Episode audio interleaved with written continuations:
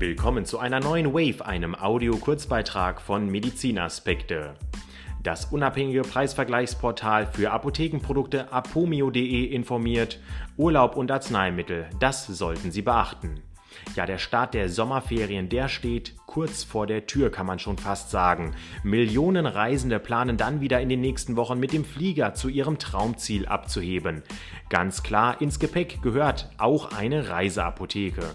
Was viele allerdings nicht wissen, in einigen Ländern kann es selbst mit alltäglichen Hustenstillern zu Problemen bei der Einreise kommen. Marlene Haufe, sie ist Gesundheitsexpertin bei apomio.de und erklärt, worauf Flugreisende bei der Mitnahme von Arzneimitteln achten sollten. Wenn also der Koffer mal verloren geht, kann die Urlaubsfreude bereits zu Beginn einen erheblichen Dämpfer erfahren.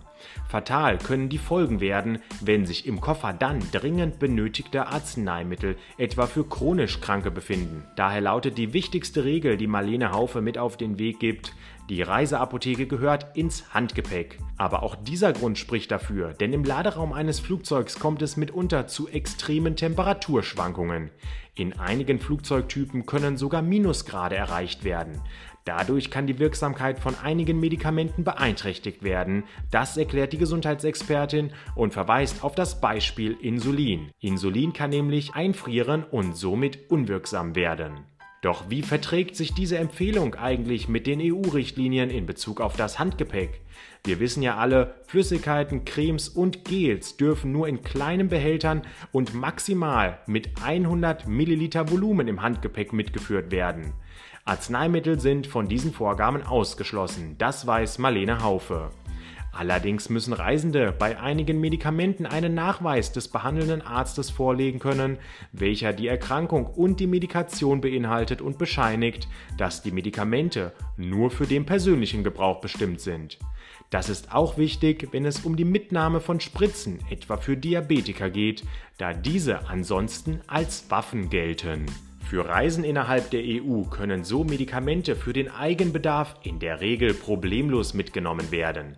Wer auf Betäubungsmittel angewiesen ist, muss allerdings ein vom Arzt ausgefülltes und dem zuständigen Gesundheitsamt unterzeichnetes Formular vorlegen können. Das verdeutlicht nochmals die Expertin.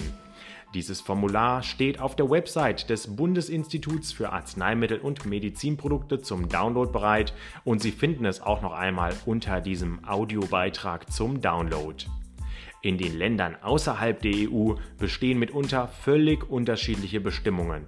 Vor allem in islamisch geprägten Ländern sind die Regelungen sehr streng und die Ermittler gehen bei manchen Mitteln, die bei uns als Medikamente anerkannt sind, von Drogen aus. Im Zweifel sollten sich also Reisende nur auf die Auskunft der jeweiligen Landesvertretung verlassen und sich diese Informationen am besten schriftlich bestätigen lassen. Die entsprechenden Bescheinigungen sind in der Regel mehrsprachig verfasst. Wer abseits der üblichen Touristenroute reist, der sollte auch in jedem Fall eine Bescheinigung in der Landessprache mit sich führen. Und auch wer im Normalfall nicht auf Medikamente angewiesen ist, der sollte ein Minimum an Arzneimitteln mit sich führen.